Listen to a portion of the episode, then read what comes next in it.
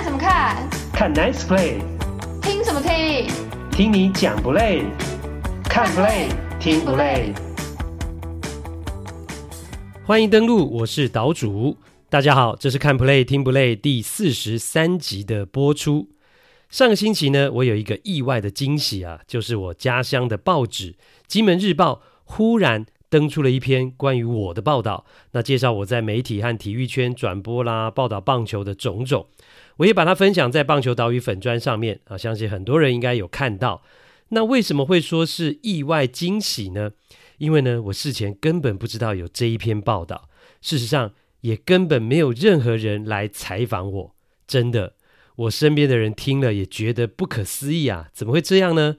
不过呢，因为我自己是在媒体工作，超过了二十五年的时间呢，我很清楚这种状况，也见怪不怪啊，不会大惊小怪啊。所以呢，我相信状况应该是。啊，金门日报呢，知道我是金门人之后呢，完全发挥了网络搜寻的功力啊，直接在网络上找了我的经历啊，我曾经写过、采访过的报道，我制作过的体育专题，我转播过的球赛，以及呢抛出过的照片等等，然后呢，就把一篇介绍我的报道给写出来了。那虽然是没有告知啦，也用了我拍的照片。但是呢，因为是正面报道啊，也是好事，而且是家乡媒体啊，所以我当然不会介意啊。哦，也感谢呢他们对我的关注啊跟关爱。那其实讲到金门呢、啊，我是爸爸妈妈都金门人啊，我也是在金门出生的。但是呢，出生没多久之后呢，就来到了台湾，所以呢，呃，我是在台湾学说话的，不是在金门。那虽然后来也回去读过两年的小学啊，还躲过当年哦单打双不打对岸射过来的炮弹啊，但是呢，其实我，呃，因为不是在金门学说话，所以我没有什么金门口音，所以呢，如果我不讲的话呢，一般是不会猜到我是金门人。有听过道地金门人讲话的就知道。呃，金门人讲国语呢，其实有一种口音。最著名的例子呢，就是政治圈的这个媒体人呐、董志森哦，他讲话就是标准的金门口音，而我呢是没有。那你能想象用金门口音转播棒球是什么样子吗？哦，我是不太能够想象了。那也是因为我来自于金门这样的一个小岛，那漂洋过海之后呢，来到了地方又是一个岛啊，只是比金门还要大啊，但也是个岛。所以当初呢，呃，在脸书粉砖设立的时候呢，我当时就在想说要取什么名字，那就想到呢，我是从一个小岛来到一个大岛，呃，于是呢就把粉砖取名为棒球岛屿。那不但反映出呢，台湾就是一个热爱棒球的岛屿，也蕴含了我是来自于金门这个小岛的意。这一集要讨论的比赛期间是二零二三年五月八号到十四号，中信兄弟吴玉景撤换二连霸总教练林威柱，引起轩然大波。是跟老板辜仲谅不和，还是另有隐情呢？洋基今年火力不振，打击教练还在讲干话，法官归队终于有利多，对光芒报一箭之仇。安东尼说：“送啦。”带你去日本职棒比赛现场身历其境，直击全垒打王村上宗隆开轰，特别来宾李秉敬让你体会原来棒球即使只有声音也能这么令人感动。是 Trevor Bauer 的翻版吗？西武队主炮也是日本经典赛国家队冠军国手山川穗高发生强制猥亵女性的案件，事件始末到底是如何？他大好的职棒前途可能毁于一旦。特派员郭小哈，报乎你知。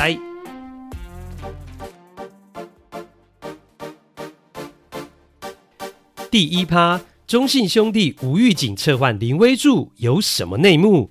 文化大学总教练廖敏雄被球员罢免，你有听过这种事吗？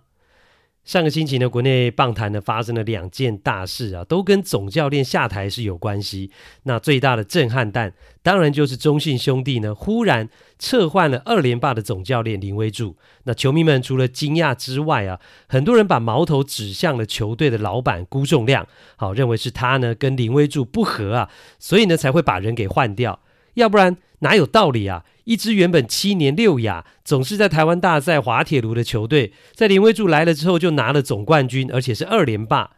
然后在球季当中，而且才五月份就忽然把人给换掉了啊，说什么球团有长远规划啦，现在的时机点正好啊，等等这种话，我想呢是没有几个人相信啊，大家心里都知道啊，诶，这一定有鬼嘛，一定有内幕啊，只是球团不说，或是不敢说。那为什么不敢说？哦，那可能就是因为跟大老板有关系。那针对这件事情呢，网络上就出现有人爆料啊，或是放话，那你也不知道是谁。那主要讲到的可能两个原因是呢，呃，第一个是球团老板呢喜欢下指导棋啊，干预总教练带兵啊跟调度，那林威柱没有办法接受，但老板觉得，诶，我出钱最大啊，所以冲突就产生了。那第二个则是呢，林威柱因为有战功。那他的三年合约呢，在今年也要到期了，所以呢，向球团老板讨大合约啊，薪水要高，年份也要长，但是呢，因为太坚持合约的内容不肯让步，所以呢，惹怒了老板。那这两个原因到底是哪一个呢？啊，到底是怎么样呢？是真是假呢？我们就从上个礼拜三呢，五月十号林威助请假的那场比赛开始说起。其实当天哦，他忽然请假之后呢，的确是有一点不寻常。呃，当天我们在上班嘛，那在棒球记者圈呢，就已经有留言传出来说呢，诶，中信兄弟要换柱了哦，中信兄弟呢，呃，要把林威柱给换掉了。只是这个消息呢，来得很突然，而且未经证实，所以大家也在猜说，诶，有可能吗？二连霸的总教练呢，那怎么会在这种时间点来换人呢？但是，哦，真的是空穴不来风啊！那大家也不敢轻忽这个消息。那到了当天的晚上，比赛结束之后呢，答案揭晓，真的，中信兄弟正式宣布了要撤换总教练呢，林威柱，那由恰恰彭政闵来接手，然后整个事情就炸锅了。那为什么林威柱会忽然被换掉呢？那记者圈传出来的消息就是呢，他跟辜老板不和。那怎么会不合呢？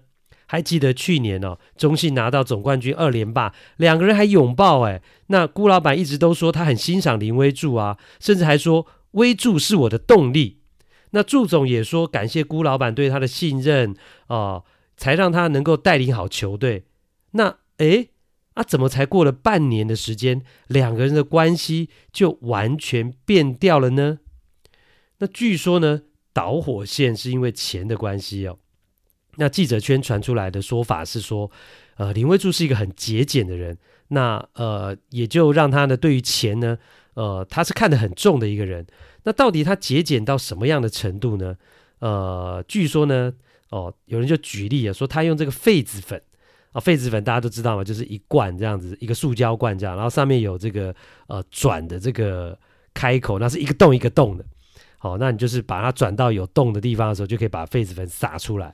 那当这个痱子粉用完的时候呢，用到撒不出来的时候呢，一般人就把这个罐子给丢了嘛。但是林威助呢，就还会把罐子的这个痱子粉罐子头的那个地方给拔开，再把里面那一点点的痱子粉给它用完，哦，他才这个愿意呢把这个罐子给丢了。可见呢、哦，呃，从这个例子来听，就是他真的是一个很节俭的人。不过，呃，节俭或者是爱物惜物，我觉得其实也不是坏事啊，也很正常啊。很多人也会这样啊，像我自己用洗面乳啦，或是牙膏，哦，都会用到呃剩下最后一点点的时候嘛，但是里面还有，就会把它给剪开，那把里面这种挤不出来的继续把它用完嘛。那其实好像举这个例子也很正常啊。不过呃，举这个例子的人呢，其实他的意思呢，应该是要。呃，让外人去了解说林威助他的个性哦，就指出说他的个性其实是很节俭，而且对金钱是很在乎的，或者说是他对金钱是看得比较重的。所以呢，他在跟辜老板谈新合约的时候呢，或是跟辜老板要奖金的时候呢，呃，是很坚持的，哦，或是比较不愿意让步的，哦，甚至是可能有大开口的这种态度。那当然，我觉得这个部分其实没有什么对错啊，因为。谈合约啦，或是合作啊，大家讲的就是实力嘛，讲的就是你本身这个对这个球队啊，或是对公司的这种价值嘛，哦，或是讲说你对这个团体、对这个球队的贡献嘛，那你情我愿呐、那可以就合作，那不可以就拆伙嘛。讲白了，这就是一种商业机制嘛。那而且我觉得以辜老板的财力，我觉得他要满足林威助提出来的要求，我觉得应该不是什么问题，只是说那两个人在谈的过程当中，是不是有什么点啊，或者是有什么样的 mega。啊，触发了老板呢负面的神经，或是负面的一种情绪，那导致原本两个互相信任、哦，互相说对方是他动力的人，那反而变得有点反目成仇的味道。那这个部分呢，我想不是当事人是不会知道的，外界的人无法了解他们之间发生的事情跟真实的种种，有的只是各种的猜测。那至于说辜老板介入调度的说法，那中信球团这边是有出来否认哦，哈、哦。那既然有正式的否认，呃，我们也不多说了。那因为毕竟他们是有出来觉得说啊、哦，反驳这样的一个说法。那至于球团这样的一个反驳，球迷买不买单，相不相信哦，大家就自行决定哦。每个人心中都有自己的一把尺嘛。那我也知道说很多球迷对林威柱呃为他来抱不平。那也有人很多人觉得说啊，辜老板太霸道了。哦，或介入球队，那或是呢，他没有尊重呃专业跟珍惜呢林威柱的贡献。但是啊，呃，其实我没有站在任何一边，但我是觉得说，很多时候球迷毕竟是在外围，好、在外围，在外面看事情，很多东西，很多台面下的事情是没有办法知道的，因为你毕毕毕竟没有在这个圈子里面。那我这边就提供一个讯息给大家参考。好、根据了解呢，根据媒体记者传出来的消息，当啊。中信呢决定撤换总教练林威柱之后，很多兄弟的球员是欢欣鼓舞的，好、球员们是开心的。那这个部分恐怕是会让很多球迷意外。那这一点，呃，从林威助一不在，那中信兄弟前三场比赛就三连胜啊，或许可以看出一些端倪啊。那其实这件事情呢，我觉得两个主要的当事人应该都学习到了宝贵的经验啦。我觉得对林威助来讲，你有专业，你有贡献，你有战功，那当然没话讲。呃，当可以努力为自己争取好的合约或是福利的时候呢，呃，当然可以努力争取。但是过程当中还是要知道，嘿，真正出钱的老板是谁，或者是球团管理阶层的关键人物是谁，比如说领队，哦。该争取的要表达，但是该让步的或是沟通不来的时候呢，呃，态度方面恐怕也不能太强硬或是坚持。那当局势不对的时候呢，我觉得能够妥协也是一种智慧了。要不然到头来，哦、你硬要坚持，但是被换掉了，哇，那真的是想要后悔也来不及啦，也是会觉得很可惜啦。那至于辜老板这边呢，你忽然撤换一个二连霸的总教练，我相信在整个过程。呃，他也一定感受到来自广大球迷跟舆论带来的批评、批判跟压力。那经营职棒球队，毕竟跟管理银行或是管理金控公司是不一样的。经营职棒是有社会责任的，是有情感因素的啊、不是用数字啊、吼这种科学啊就能够决定一切的哦。那也不是老板一句话说啊就是圣旨哦，他说什么就什么就圣旨，大家就一定会买单的。其实还是要考虑到呢球迷跟外界的观感。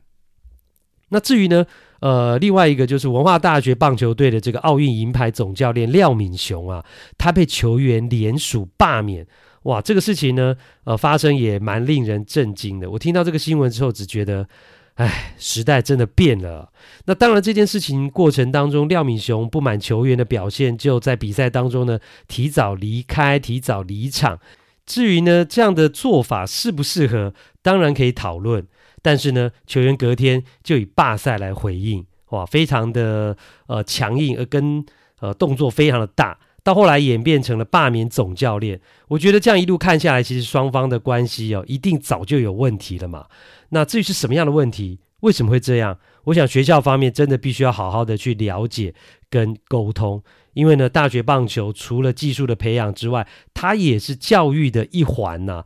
那我们现在的学生，现在的小孩子为什么会这样呢？啊，到底是他们的观念有偏差，还是真的总教练的管理他的指导是有问题的？哦，这真的是呃，必须要好好的去呃有一个解答。所以呢，从这两个总教练下台的事件呢，也再次的提醒我们，哦，棒球从来就不是解析数字就可以的，人和才是真正的重点。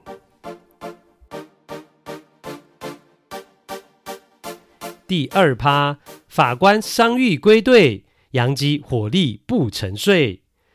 上个礼拜呢，我在棒球岛屿粉砖上面讲到了，呃，过去在洋基那种令对手闻风丧胆的全垒打能力啊，被称为布朗克斯轰炸机。结果今年不见了，变成了布朗克斯隐形轰炸机啊！因为呢，今年洋基呢变得非常不会得分啊，各项的团队进攻数据啊，不但没有名列前茅，甚至在大联盟是倒数的。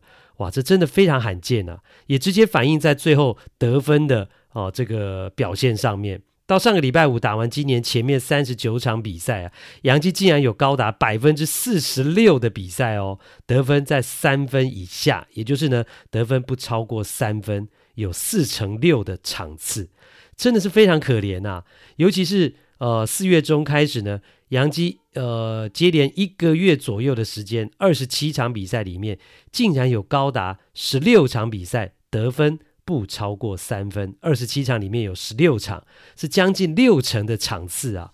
然后呢，这十六场里面他们就吞了十二败哦。那这就是杨基呢，呃，开季之后呢，战绩大幅下滑非常重要的一个原因。所以呢，当媒体检讨起来之后呢，一部分的矛头啊就指向了杨基的打击教练。诶，大家会觉得他是不是应该要负责啊？那结果记者就跑去问这个打击教练呢，呃，Dillon Lawson。我问他有什么解释跟看法？那你知道，呃，这个 Lawson 他是怎么说的吗？他说：“嗯，我们关心赢得比赛啊，我真的不在乎我们在进攻数据上的排名，只要我们得分足以赢得比赛啊，我们必须做的足够多才能赢得比赛。我们的排名不是我关心的，不论是第一名还是第三十名，只要我们赢得比赛就可以了。”哦，这就是呢，洋基的打击教练 Lawson 对于洋基队呢，呃，在那段时间呢，进攻低迷的一个说法，够雄心呐！你听得懂吗？你听得懂这个洋基打击教练在说什么吗？不说的话，我还以为这是哪个精明的政客的回答呢。啊，就是得分太少啊，所以才赢不了比赛啊！啊，他还说啊，只要我们赢比赛就好了，进攻数据不重要。哦，我觉得听了真的是鬼打墙，完全不知道他在说什么。那不过对杨基而言呢，上个礼拜事情是有了转机啦，包括刚好对上了大联盟的炉主啊，战绩最差的运动家队啊，杨基刚好呢拿来进补啊，三连战啊是横扫了对手，然后呢还有队长法官 Aaron Judge 呢伤愈归队的利多，那尤其呢上周末开始对上分区龙头啊，也是大联盟战绩第一的光芒，杨基在四连战的前三场啊是赢了两场。而且呢，不但赢球，这个布朗克斯隐形轰炸机呢，也不再隐形了，哈，得分火力回来了。尤其是四连战的第二场跟第三场两场比赛呢，都各轰出了三发全垒打，而且都在比赛当中呢演出了逆转胜。那其中呢，上周日系列赛的第三战呢，更是从零比六落后的情况之下呢，演出了大逆转的胜利。哇，我觉得真的是非常难能可贵啊！呃，应该是最近四年来杨基呢最大呃落后的一个逆转胜。那因为这场比赛呢，杨基不但一开始呢就大幅度落后，而且。哦，他们面对的是光芒今年最厉害的投手哦，大联盟的现阶段的胜投王啊，赛前是七胜零败，自责分率只有一点七六的 Shane McClanahan。那结果呢，洋基队面对今年这么厉害的投手，前四局呢就把他给打退场了。然后呢，法官也终于站出来了，因为呢他伤愈归队哦，之后的这个前几场比赛打得并不好，那似乎状况还没有回来。呃，十五个打数只有三支安打，呃。但是呢，洋基队哦，终于等到他的大爆发了。呃，在对光芒四连战的第三场比赛当中，他单场双响炮，四分打点，包括呃逆转比数的这个两分炮是胜利打点。那最后帮洋基呢赢下了这一场。那不但是赢球啊，我觉得对洋基的士气跟自信心都有非常大的提振作用。哦，在这种方式的一个赢球之下啊，所以呢，赛后呢，Judge 就说：“This is a big win。”哦，这是一个巨大的胜利，这是一场重要的胜利啊。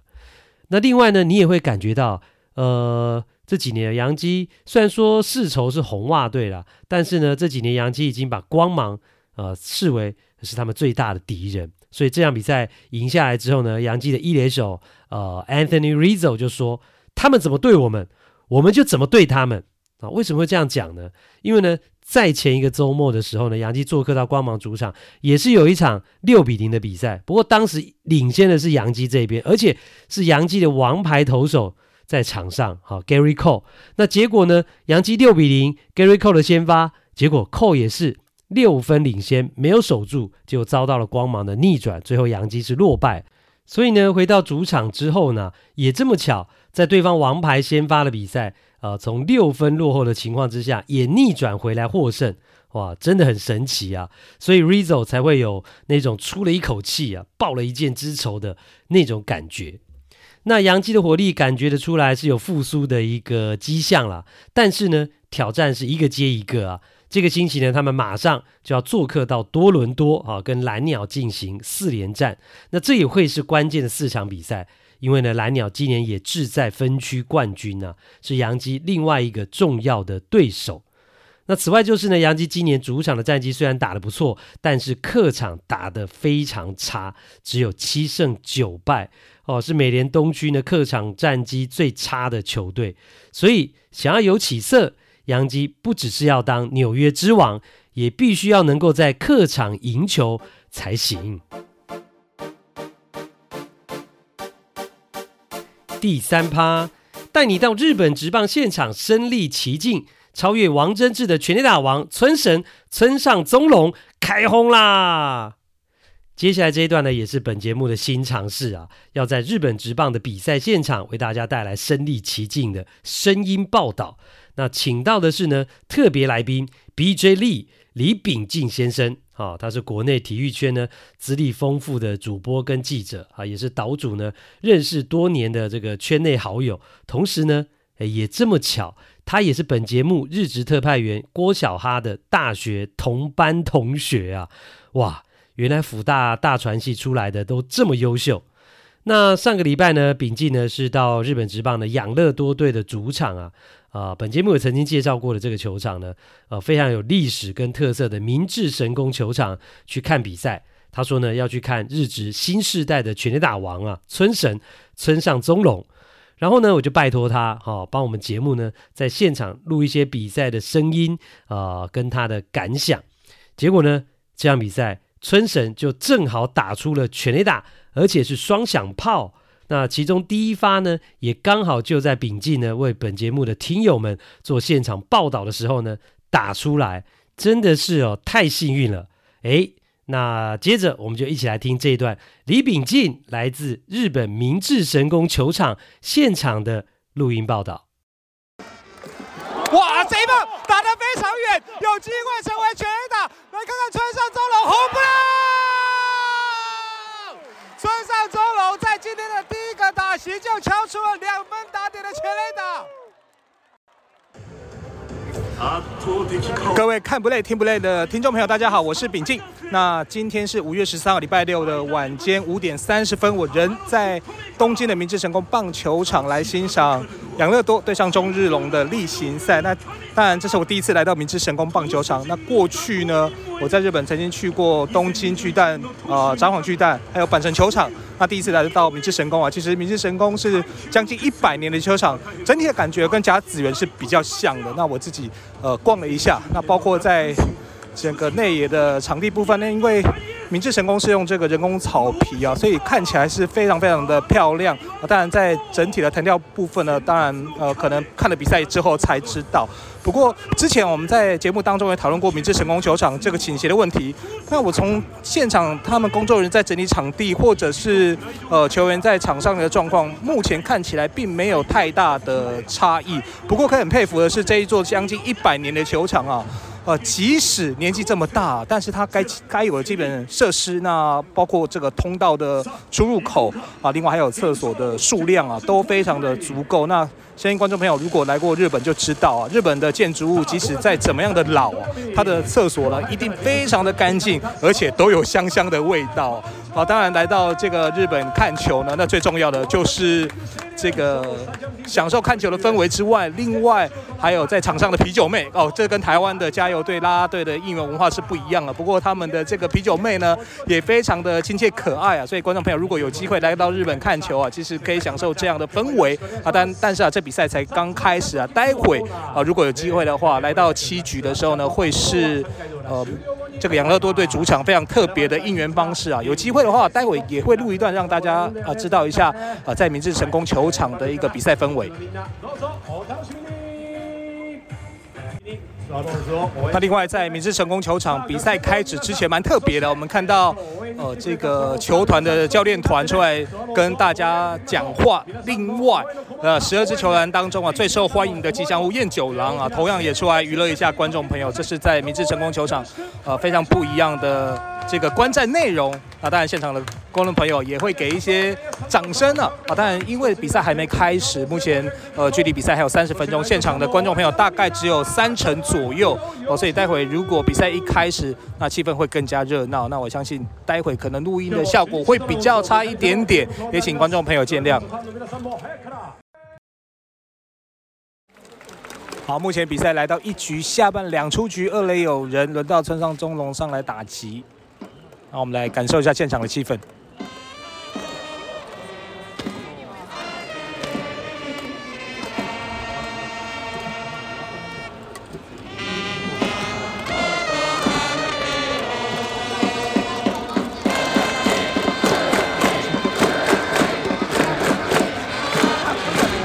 但村上在今年到目前为止打击率仅仅两成，敲出四发的全 A 打啊，对比去年呢？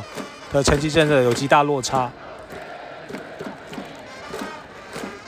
不过我相信啊，所有的养乐多的球迷对村上还是充满信心。那在他上来打击的时候呢，呃，全场不断的帮他应援，呃，希望在关键时刻呢能够打出呃带有这个打点的 timely hit。哇，这一棒打得非常远，有机会成为全垒打。来看看村上宗隆，红不了。村上宗隆在今天的第一个打席就敲出了两分打点的全垒打，哇，真的是太幸运了！村上宗隆在今天的第一次打席就敲出两分炮，哇，全场疯掉了。好的，我要开始加入应援的，谢谢大家。是不是非常有临场感呢？哇，真的非常感谢秉静啊，为本节目录制了这一段的声音报道。其实当天呢，他传给我的时候，我正好在开车，那我也立刻播出来听。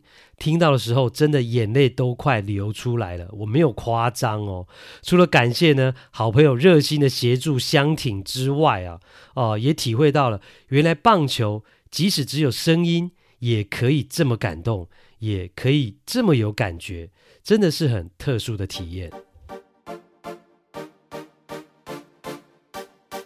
欢迎来到这个星期的日本直棒时间，欢迎我们的特派员郭小哈先生。各位听众朋友，大家好。你看，听到这个声音呢，你就知道西武队出代志呀，出大代志呀！主炮竟然强制猥亵，犯了跟 Trevor Bauer 类似的错，而且 Trevor Bauer 还很幸运哦，他还可以到日本职棒打球哦。那山川穗高哈，这个出事的西武队的主炮，过去五个球季有三季都是超过了四十轰以上的这个重炮球员，打完了经典赛，代表日本国家队打完之后，回到了呃这个日本职棒，回到了母队，结果竟然就发生了这个桃色事件，哇，恐怕会大大的严重的影响到他的职业生涯，到底怎么回事？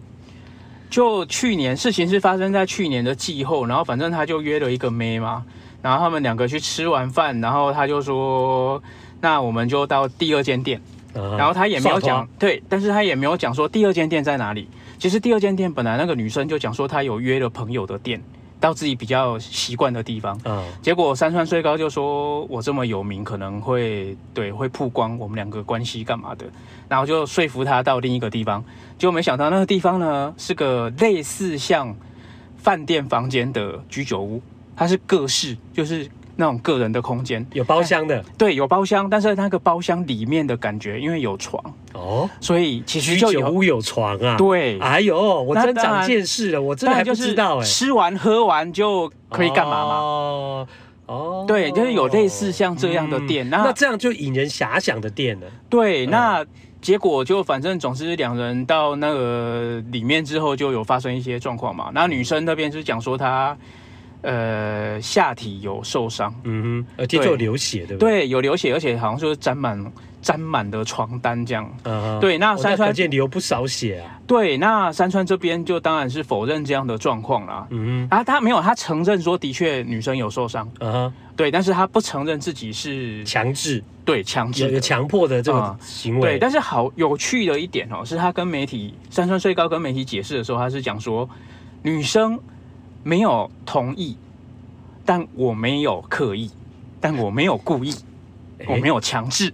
哎、欸，那。哦对，那当然，大家就会觉得阿里喜的公杀小，嗯，就是女生都说没有同意了，你怎么有办法说不是刻意要做这件事情？嗯，刻意造成对方受伤，他都没有同意而已，嗯，所以大家现在在感觉上应该是三川穗高他呃没有把事情讲清楚，不然就是他食言了。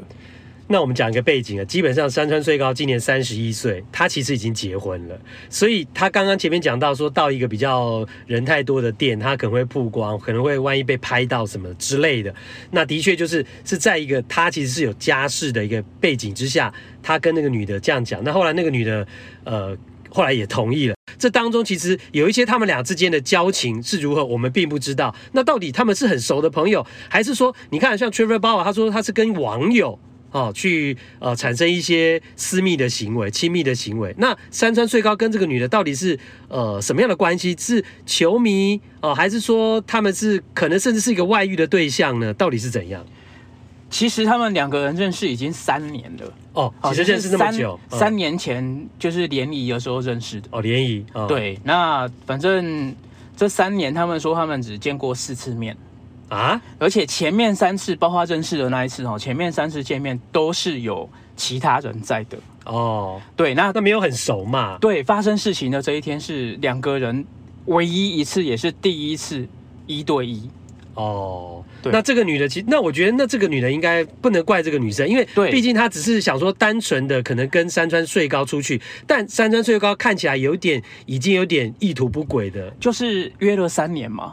哦，原来是这样。约了三年嘛，就是你三年的时间，他呃，因为就就如果就媒体写的，就是这三年的时间，其实山川穗高是不断在约这个女的，哦，而且是不断的透过共同的朋友去想办法，就是 setting 一个、哦。那我觉得也有可能是这个女的不不，就是说对方一直盛情邀约，然后不断的不断的，有点到后来盛情难却就。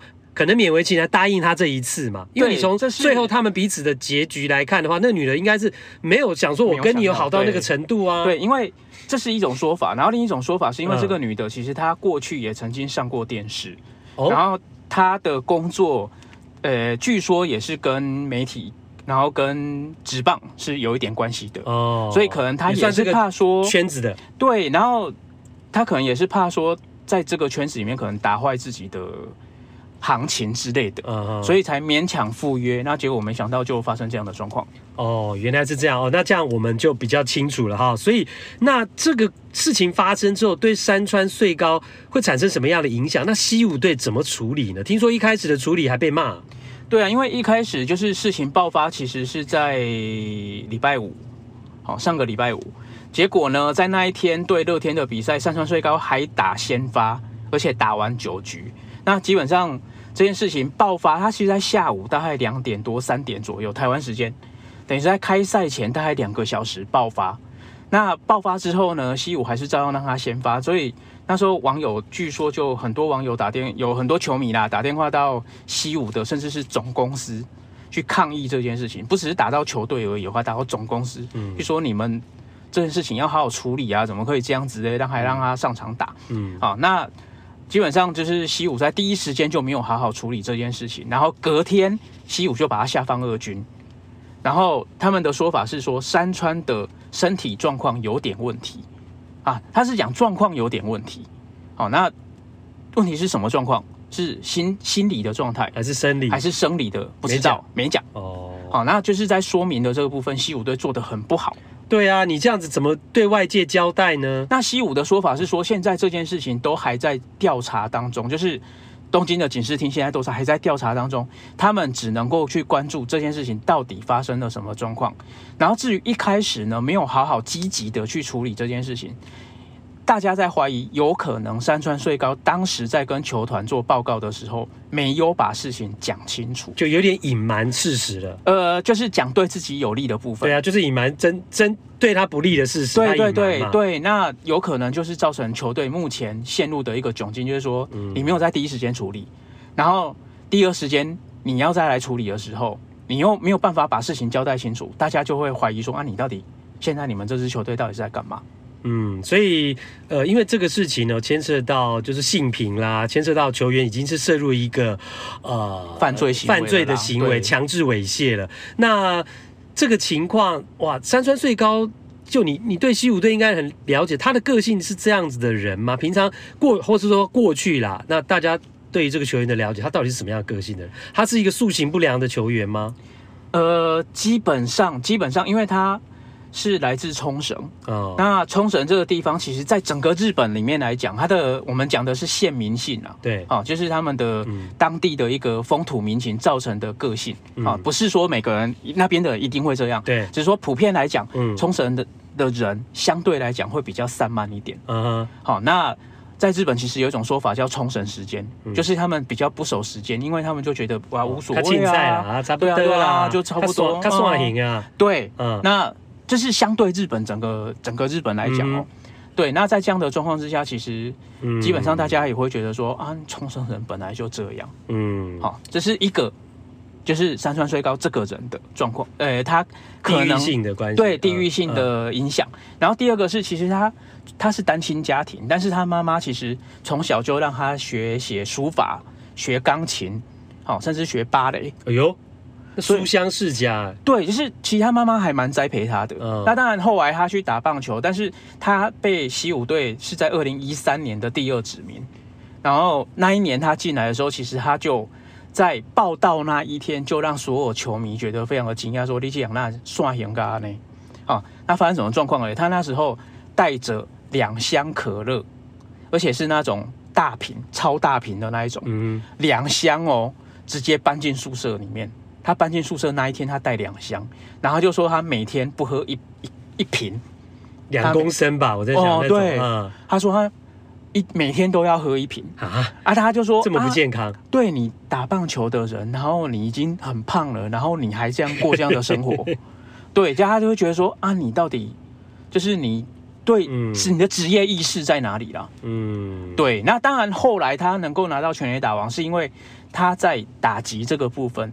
他的确有自己努力的去钻研，嗯嗯，好，那大家一开始也会觉得说，哎、欸，那你有改过了，嗯，但问题是现在你又发生这个状况，这个事情真的很大条，哎，哎，我们真的觉得很可惜，单季曾经四十七轰的这种日本职棒的重炮，对西武队来讲非常重要的一支棒子，但现在发生的这个呃刑事的可能是案件，或者是有犯罪的这个疑虑的情况之下，那会不会影响到他的未来的生涯，甚至？他今年其实原本就快要取得 FA 自由球员的资格了。嗯，据说剩下十五天，就是他继续在一军待十五天，他就可以拿到 FA 的资格。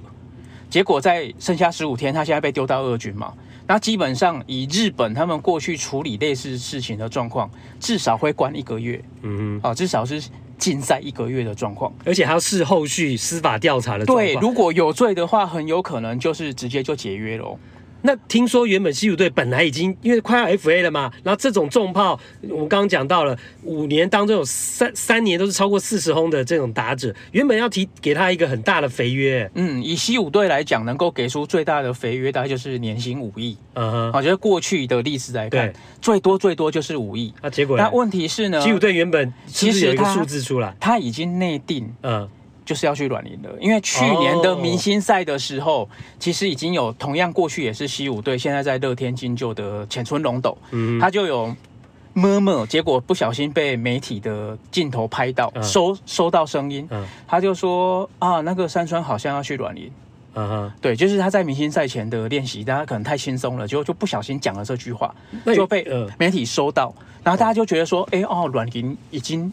他就是要去要去软银了，uh. 就是已经其实就是私底下讲的差不多了啊、uh huh. 哦。那软银他今年的诶，应该说去年的季后，他用五年七十亿日元签了北海道火腿的那个近藤。嗯，好，那当然山川，因为近藤他只拿过一次打击王。嗯，那山川最高在整个打击的表现上面，绝对是超过近藤。那近藤是五年七七十亿，七十亿，哇，那那山川最高更高，至少是至少是同等的，呃，至少会给他同等的价格。哇，五年七十亿日币耶！所以山川最高可能原本应该有至少这种身价的钱，对，现在恐怕泡汤了。那西武可能会给他二十亿嘛？问题是现在你出这种事情，软银是不用讲了。那就算能够留在西武，我相信西武也不可能出这么大的钱给他了。哇，不是，你现在要担心的不只是这种肥约跑掉了，而是你整个日本职棒的生涯，你恐怕都没办法继续下去。才三十一岁，因为如果你真的被判有罪的话，那日本职棒不可能有球队会要再签你了。没错。没错哦，那这个对西武队来讲，其实损失也蛮大的。所以啊，就连续两年嘛，嗯、去年是因为那个那个原田的老婆，原田壮亮的老婆被讲过被威胁嘛，被队友的老婆威胁。那这件事情去年其实到八月为止，西武都一直有争冠机会。然后发生这件事情之后呢，西武就开始连败。然后刚好呢，在山川这件事情爆出来之前，西武刚好也经历一波。战绩比较不好，其实连续五个系列赛都是一胜两败。嗯，好，那基本上虽然都没有大型的连败，但是成绩没有很好。嗯，那其实之前我们就一直在想说，包括日本的球迷啊，就一直在想说，西武到底有什么状况？为什么会突然全队都达不到？跟去年的状况这么像？嗯，结果就是发生了山川水高的事件。哦，其实他们早就知道了，应该是球队内部早就知道了，而且这件事情的确是。应该或多或少是有影响到其他的队友，嗯，对，所以最近西武的整个表现没有特别的理想，嗯哼。然后他今天他一到二军，昨天西武队打平，然后今天就赢球，嗯，然后整个球队气氛感觉上有稍微好一点哦，所以终于至少就是利空出尽了啦，因为之前就是利空一直在那边嘛。是是，那其实就我个人以西武迷的角度来看，嗯，这是去年的这个。事情加今年是这个事情哦，其实我一直觉得说，山川穗高跟已经离开西武的森友哉两个人，因为他们是同年进到西武，嗯、然后两个感情又非常好，然后两个又是等于是西武队的两个头牌嘛，然后他们两个我一直觉得西武队这最近这几年的表现没有那么好，是因为这两个人基本上就不是个 leader，嗯，他们就是成绩好，是个。成绩很好的，但没有办法真正作为精神领袖。你看，在行为上，在私生活上，根本就控制不住自己啊。对，一个是比较爱玩，森友哉是比较爱玩。啊、那山川穗高是基本上你造成这样的事情，就已经不是爱玩两个字可以解决了。好了，那我觉得至少这这两个人，一个离开了嘛，那一个可能就是看能不能就是止血嘛，那就是未来会更好，只能这样讲了。对啊，那还好，反正西武队现在有复活的。四棒嘛，嗯，就是三十九岁然后复活啊，嗯，本来是讲说山川岁高是三十九岁的中村刚也，好、嗯，山川穗高是中村刚也的接班人，嗯，结果山川穗，呃，中村刚也今年大复活，到现在打了八支全垒打，嗯，生涯四百六十二轰是现在现役最多的，嗯、那他复活了，我们西武就觉得说啊，山川穗高没有好像也还好。哦，好啦，祝福你们啦。不过当然，就我觉得这个事情也给大家警惕，然后球员其实不只是球要打得好啊，那其实你基本的啊、哦、这种啊、尤其在私领域的部分，还是要不但为人表率，而且不但没有为人表率，你连最基本的这种正当的行为都做不到的话，那真的是很糟糕了。好，那今天也谢谢小哈来到我们节目，跟我们谈到哇，这个出。大事情的山川最高，那不晓得他的职业生涯未来会不会受到一个巨大的影响，就此画下终句点呢？啊，那之后如果最新的消息也会跟大家来分享。那今天感谢小哈，嗯，谢谢大家。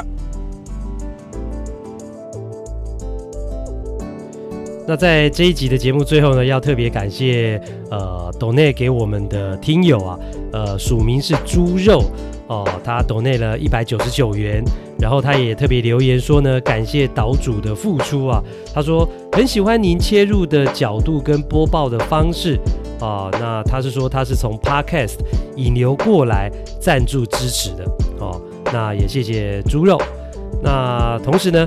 还是要请大家帮帮忙。如果你喜欢本节目，希望我们能够长久制作下去，欢迎有钱出钱，有力出力，可以抖内赞助啊，跟猪肉一样，或者是呢，到我们节目在 YouTube 的平台呢去按订阅。那因为只要订阅的人数达到一定的量啊，就可以开启盈利模式。好，让我们辛苦的团队人员可以得到一点回报。那节目呢，也可以有资源长期的制作下去啊！拜托大家帮忙了，也欢迎你呼朋引伴呢，找更多的人一起来共襄盛举。所以其实呃，即使你是用 Podcast 听也没关系，那你平常听你就可以用 Podcast 的平台，但是呢，YouTube 的那边呢，也请你帮我们去按这个订阅。哦，或者是按收听也是可以的。那这一集的看 play 听 play 就进行到这一边啦。欢迎大家留言表达你的看法，还有呢，按订阅跟五星评价。感谢你的收听，我们下次再会。